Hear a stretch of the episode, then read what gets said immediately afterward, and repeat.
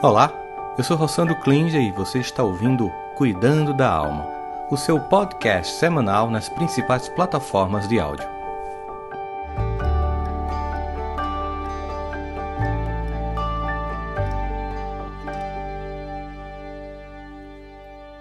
É sempre uma alegria estar com vocês aqui nesse, nessa manhã de domingo ao vivo.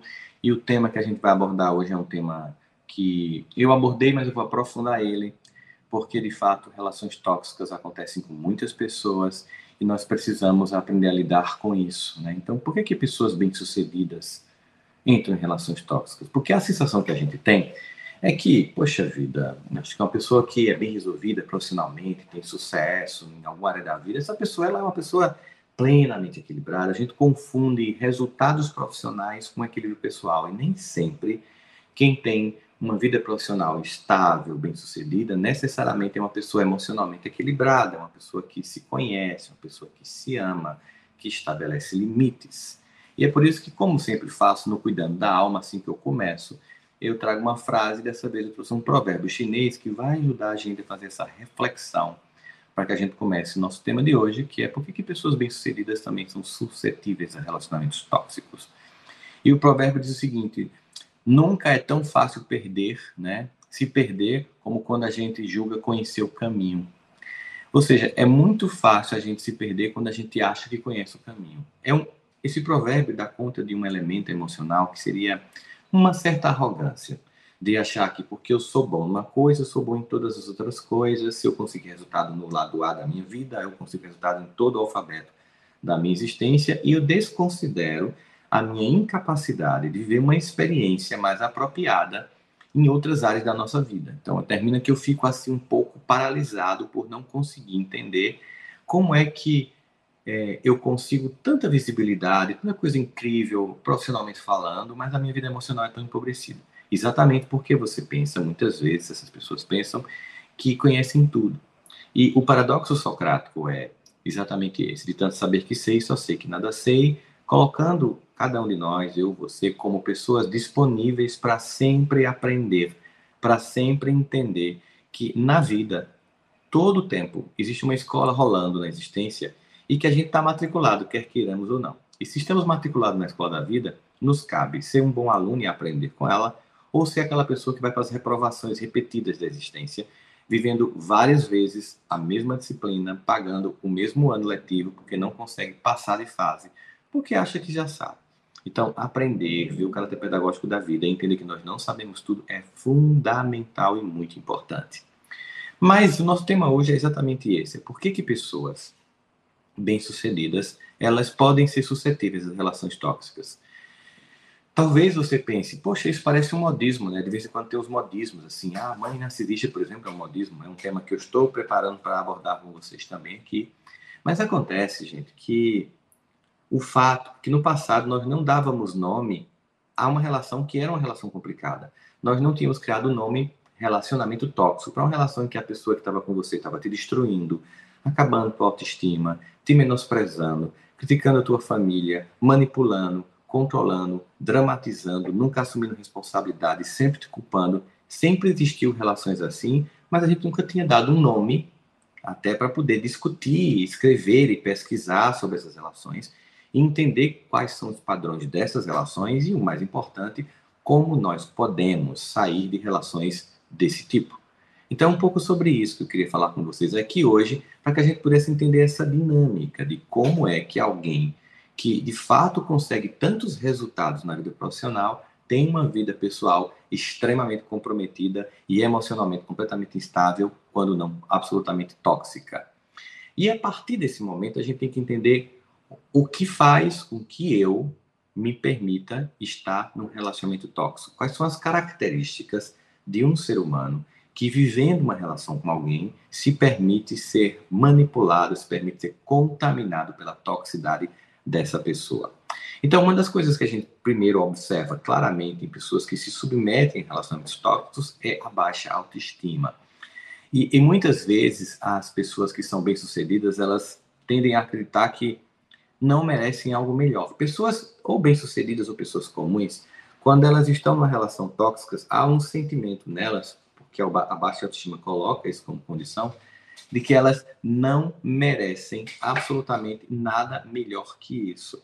De que a mãe pode ter tido uma relação tóxica, o pai pode ter tido uma relação tóxica, as amigas, os amigos, os parentes de um modo geral, e você acha que é isso mesmo, e você acredita porque você não se ama, porque você não se respeita, porque você não estabelece limites, que você, de fato, vai ter uma relação que tem que se repetir nesse padrão.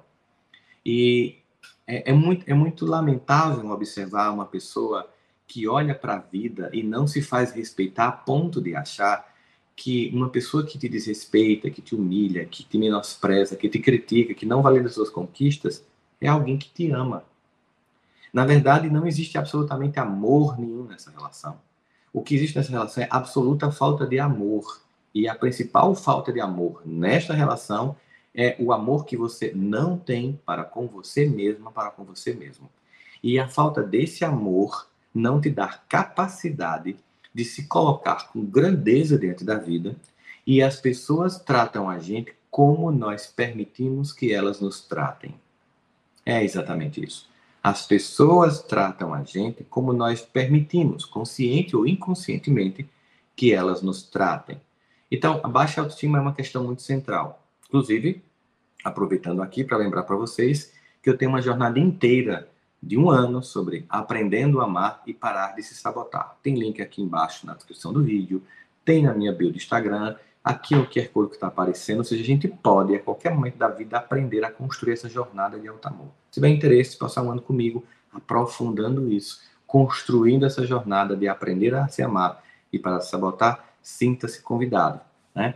Esse processo do, do, da baixa autoestima vai levando o indivíduo a ter outras questões na ordem emocional da pessoa que faz com que ela se submeta a uma relação tóxica. Por exemplo, uma delas é o medo de ficar só, o medo de você é, não conseguir superar um ambiente prejudicial. Você tem uma sensação assim de que, sabe, eu sei que essa relação não é boa, eu percebo que é muito complicada, mas eu não tenho coragem de pagar o preço de ficar só. O que não quer dizer, quando você sai de uma relação, óbvio, tem a ver também com a fase da vida em que você se encontra. Quanto mais a idade avança, não é que se torne impossível você se relacionar novamente com alguém, mas vai aumentando o grau de dificuldade.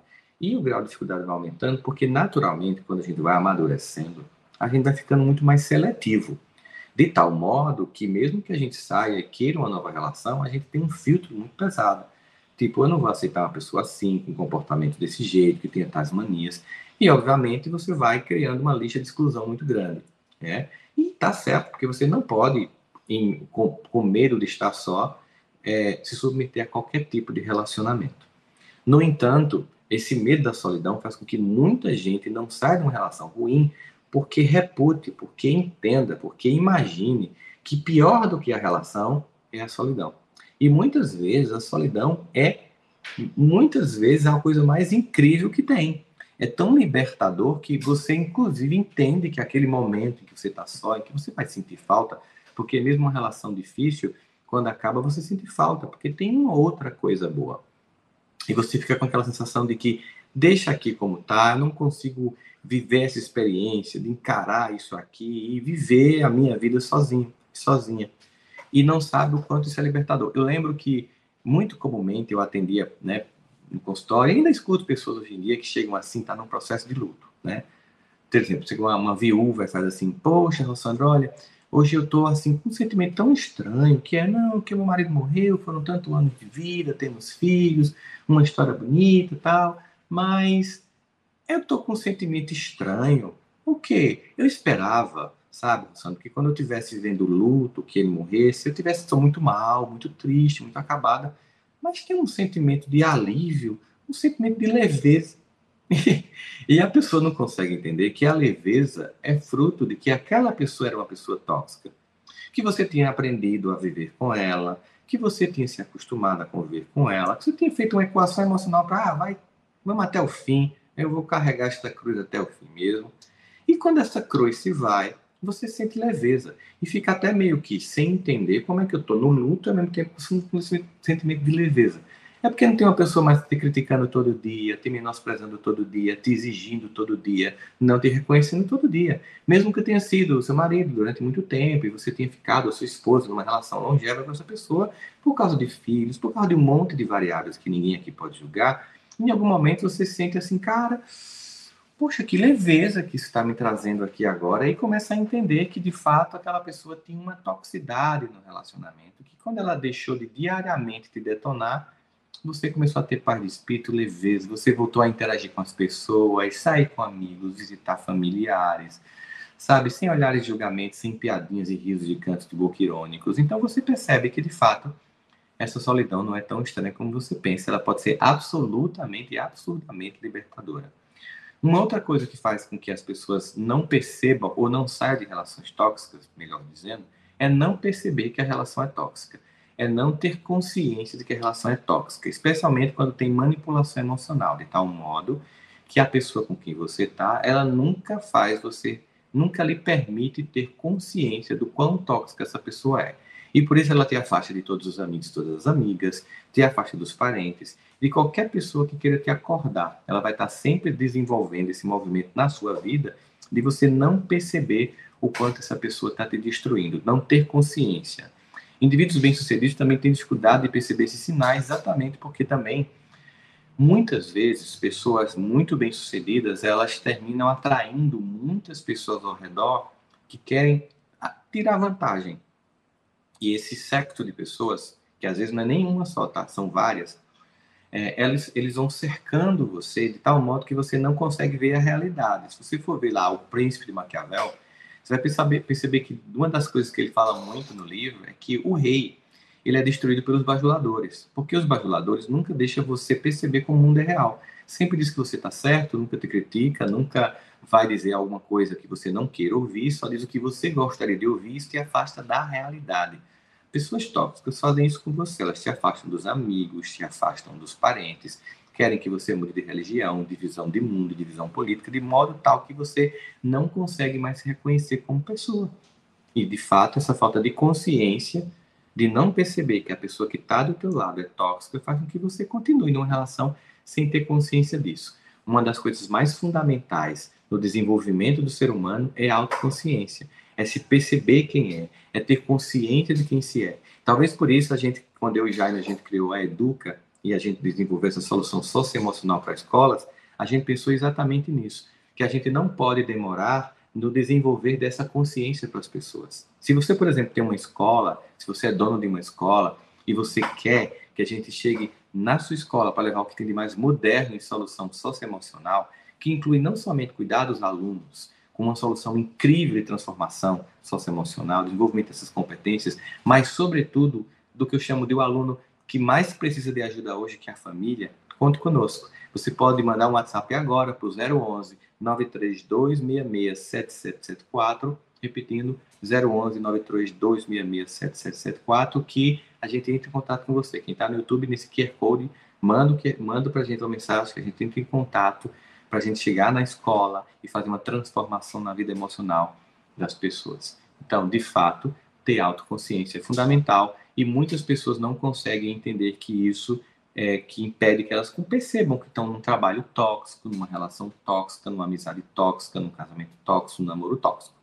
Uma outra coisa também que é a danada do investimento emocional, especialmente pessoas bem-sucedidas que ficam calculando muito a vida, pensam assim, poxa vida, tanto tempo já, tanta energia gasto nessa relação, eu vou abrir mão, né? Eu estava conversando ontem no, na, nas imersões que a gente tem com os alunos do Aprendendo a Se Amar e Parar de Se Sabotar, como também tem imersões do curso Aprendendo a Perdoar e Perdoar-se. Nas imersões com os alunos, a gente estava conversando ontem e uma pessoa contava a história de que tinha um relacionamento já de um tempo e que tinha ficado numa certa época muito significativa da vida e tentou voltar e depois de dois anos percebeu que não tinha funcionado mesmo e que fazia tempo que deveria ter saído e no primeiro momento a pessoa pensa assim, poxa, tantas, tantos anos aqui nessa relação, eu vou abrir mão disso, né? E é engraçado porque a pessoa conta assim, eu estou há 10 anos, eu estou há 20 anos, eu estou há 15 anos, eu estou há 12 anos, eu estou há 8 anos nessa relação, vou abrir mão dela. Caramba, você ainda está nessa relação? Você conseguiu aguentar tanto tempo uma relação tão ruim?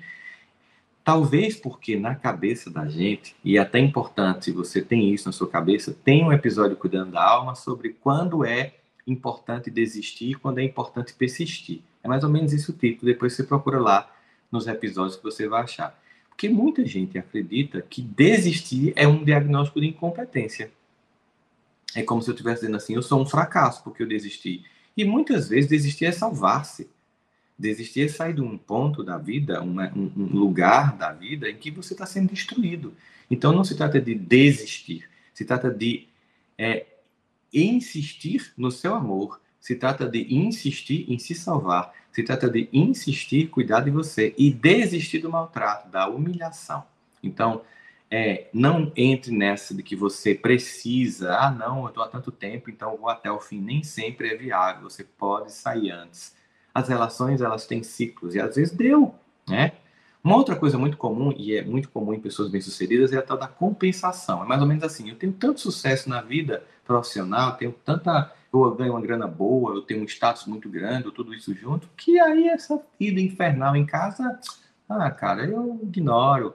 Só que você não ignora, ela te maltrata. Até porque para ser bem sucedido em qualquer área da vida, você trabalha muito, você tem que ralar muito, você tem que estar tá se entregando muito à vida. E você precisa de um lar e de um relacionamento que te refaça, que te dê nova energia. Que quando você volta para casa, você sinta que está carregando as baterias de afeto. Que você sinta que está sendo acolhido e acolhida, para que você possa, no outro dia, continuar a luta né? Na, na, naquilo que você faz na vida, porque lá fora o mundo é difícil também. Então, se lá fora o mundo é difícil, competitivo, e em casa vive um inferno, daqui a pouco eu vou entrar numa ruína total ou num colapso físico emocional. Então, essa compensação de, ah, eu sou bem sucedido aqui, então posso tolerar esse caos aqui, ela não é funcional. E tem uma outra coisa. Às vezes, faz com que você seja uma pessoa que se torna tóxica também. Por exemplo, você é uma pessoa bem sucedida profissionalmente, tem uma relação infernal, e por causa disso você maltrata as pessoas que trabalham com você, você humilha, você é, não reconhece, você não dá feedback positivo, você é crítico. Então você termina levando para o ambiente de trabalho a dor que você sente em casa. Porque as pessoas que te maltratam no ambiente de trabalho, que te humilham, que te perseguem, são pessoas absolutamente infelizes. Eu vou repetir para que você não tenha nenhuma dúvida disso. Nenhuma dúvida disso. As pessoas que te maltratam, que te humilham no ambiente de trabalho são pessoas absolutamente infelizes, que estão traduzindo no mundo do trabalho o que vivem no seu mundo interno e o que vivem no seu lar. Porque tem pessoas que entendem que liderança não tem a ver com humilhação nem com maltrato, tem a ver com inspirar pessoas. E essas pessoas só conseguem isso quando elas vivem relações inspiradoras em casa e quando elas são para elas mesmas pessoas inspiradoras. Então, aquela chefe, aquele chefe que te humilha, que te maltrata, que faz a tua vida infernal, ele é uma pessoa que vive no mundo infernal. Lembrando muito Jesus quando diz: a boca fala do que o coração está cheio. Pessoas amargas, elas falam de amargura e levam amargura porque vivem no mundo de amargura. E pessoas leves, elas levam luz e acolhimento, porque elas vivem no mundo de acolhimento. Então, muitas vezes, você achar que dá para compensar, porque está ruim aqui, eu vou levar o caos para lá e compensa, não vai funcionar, você vai queimando pontos. Uma outra coisa que faz com que você viva numa relação tóxica é a normalização disso. Você viveu num lar, os amigos passam por isso, você viu sua mãe seu pai terem uma relação tóxica, abusiva um, com o outro, e você cria um padrão psicológico de que aquilo é normal e vai para a vida afetiva achando que tem que se comportar daquele jeito ou que tem que tolerar aquilo ali, quando na verdade não tem absolutamente nenhum sentido. Inclusive, eu fiz uma série completa é, na CBN só sobre relacionamentos é, tóxicos. E vocês podem seguir no Spotify, em qualquer plataforma de áudio, se tiver aí, TV aí, você pode entrar depois, é O Divã de Todos Nós segue o Divã de Todos Nós no Spotify, ou no, no, na Google Play, ou no Deezer, onde você quiser, na Amazon, onde você quiser, para escutar todos os domingos que eu faço ao vivo, daqui a pouco eu vou fazer, e também nas quartas-feiras, o Divã de Todos Nós, né, e Saúde Integral. Acompanhe essas colunas aí para que você escute, e quando não puder ouvir no rádio ao vivo, escuta depois, que é bem legal o conteúdo. Então, normalizar comportamentos tóxicos é uma coisa também que faz com que você é, fique numa relação tóxica, apesar de estar tá óbvia. E tem outra coisa que é bem dolorosa de dizer, gente. Tem gente que tem vício no caos e no drama. Tem pessoas que confundem esses altos e baixos de uma relação tóxica com amor. Então, muitas vezes você está viciado no caos, viciado no drama, viciado nesse, nesse lugar de lodo psicológico. Então, coloquei alguns elementos aqui. Tem um outro episódio do Cuidando da Alma sobre relações tóxicas que vocês também podem assistir para ver. E agora eu vou à parte de responder perguntas e respostas que vocês enviaram no post que eu fiz, que algumas pessoas perguntar. Então vamos nós aqui para nossas perguntas e respostas. Hum, aqui, meu Deus do céu, cadê, cadê, cadê, cadê, cadê? Muito bem, achei aqui. Vamos lá. Perguntas e respostas que vocês fizeram. Tem aqui da Cleonelli. Como identificar se você é uma pessoa tóxica? Gostei muito, Cleo, dessa sua pergunta, porque é muito comum a gente ficar observando que está cercado de pessoas tóxicas e muitas vezes não consegue perceber que nós podemos ser essa pessoa tóxica. O que é que pessoas tóxicas fazem? Elas, por exemplo, elas têm uma tendência de desqualificar as conquistas do parceiro e da parceira. A pessoa vai te contar uma história, ah, que besteira, ah, todo mundo faz isso. Você ou fica em silêncio, não dá um feedback, não elogia e desqualifica. A pessoa é autoritária na relação, ela tem tendência a dramatizar situações, tem dificuldade de aceitar opinião diferente. Se o parceiro ou a parceira tem uma religião diferente, torce por um time diferente, pensa diferente, vota diferente. Isso é inconcebível, fica pressionando para que seja conformidade. Você tem que pensar como eu penso, votar como eu voto, crer como eu creio. Tem pessoas que é, a pessoa tóxica ela tem uma tendência muito profunda de fazer críticas à família da parceira do parceiro, ficar criticando, falando da mãe, do cunhado, de todo mundo, sem nunca falar da sua própria vida. Tem uma mania compulsiva de reclamar, reclama de tudo, do restaurante. Ah, isso é péssimo, por que a gente vê essa pizzaria? ah, essa praia não tá boa, ah, esse clima não tá legal, reclama de absolutamente tudo, manipula recorrentemente as pessoas, né? Joga a culpa e dificulta muito a vida com as pessoas. Então, mais ou menos alguns itens para que você entenda claro, o que, o que é uma pessoa tóxica, para que a gente possa pensar, será que não sou eu a pessoa tóxica? A Carol, é, esse, esse, a Sus, Carol Sus perguntou o seguinte, se a relação é construída por duas pessoas e se ela se torna tóxica, a responsabilidade também é dos dois? Sim, dos dois. Especialmente quando você deixou a pessoa te destruir, quando você deixou a pessoa te manipular, quando você permitiu que a pessoa fosse minando a sua vida. Você participou por omissão do amor que você não tem por si a deixar a pessoa te destruir. Aí ela faz uma segunda pergunta: é possível mudar o relacionamento se ele está tóxico? Será que a gente pode mudar ou ele está realmente destruído? É possível, sim, se as duas pessoas reconhecerem que a relação não está legal, se se tomar consciência disso e se procurar melhorar e continuar dialogando para se perceber e apontar quando está sendo tóxica a relação e a pessoa ir aprimorando e quando necessário procurar inclusive ajuda tratamentos com profissionais de saúde mental para que possa desenvolver as habilidades de autoconsciência, de gestão das emoções, para não manipular as pessoas. Pode. É fácil? Não. Mas é possível. Não é impossível, né? Porque é uma relação tornou-se tóxica que você não pode melhorar essa relação. Agora, não fica nessa de que eu vou salvar essa relação e passa 10 anos achando que eu vou salvar essa relação. Se depois de um ano, dois, você não conseguiu mudar a relação, a pessoa continua te maltratando, te desrespeitando, não te validando, essa pessoa não vai mudar, não. Uma outra coisa aqui que a Antônia Souza perguntou porque é tão difícil sair de um relacionamento assim, Antônia? Porque a gente é destruído por um relacionamento assim. Os nossos recursos emocionais, a nossa capacidade de se avaliar, de se respeitar, é destruída a tal ponto que a gente nem consegue imaginar a vida sem aquela pessoa. E parte do relacionamento tóxico reside no fato que as pessoas tentam nos convencer de que nós não teremos vida sem elas. E a gente termina acreditando. A tal ponto que a gente fica assim, é melhor ficar com esse traste com essa pessoa é, é, desprezível do que ficar só, porque a solidão é um peso que eu não consigo carregar, porque eu não tenho capacidade de ver a minha própria vida. Essa pessoa, por exemplo, queima todas as pontes de relacionamento, tem a face dos amigos, dos parentes, e você não consegue nem saber para onde é que você vai se você sair da vida dela. Isso tudo foi pensado, planejado para te destruir. A Carol Dias pergunta por que algumas pessoas, é, aqui já, já, já, já respondeu Carol, que é a mesma coisa da, da Antônia, que é porque é difícil a relação tóxica, é uma pergunta semelhante. É, como posso ter certeza que chegou o momento de sair? Tenho dúvidas porque tenho uma filha. É muito comum quando você tem um filho ou uma filha na relação, ou filhos, que você se pergunta: Poxa, eu vou sair, tem tanto custo disso aqui. Olha, a coisa mais destrutiva que você pode entregar para um filho é estar numa relação em que você é constantemente humilhado e humilhado. Porque você vai ensinando, sem querer, para esse filho e para essa filha que ela merece ser tratada do mesmo jeito. Então, muitas vezes, não é uma coisa fácil, não é, é uma decisão que só você pode tomar, mas muitas vezes sair da relação, mesmo que seja com esse pai ou com essa mãe, é uma prova de amor, já que essa pessoa nunca vai te respeitar. Pelo menos seu filho, sua filha não vai ver uma relação que constantemente vê você sendo menosprezado, menosprezado, desrespeitado, desrespeitado. É, aqui, a, a Marcel Moto pergunta: pessoas tóxicas têm consciência do seu comportamento? Nem sempre, algumas não têm, algumas têm isso como padrão, que o pai era tóxico, que o avô era tóxico, que a mãe era tóxica, que a avó era tóxica, e a pessoa se torna tóxica e acha que aquilo é normal.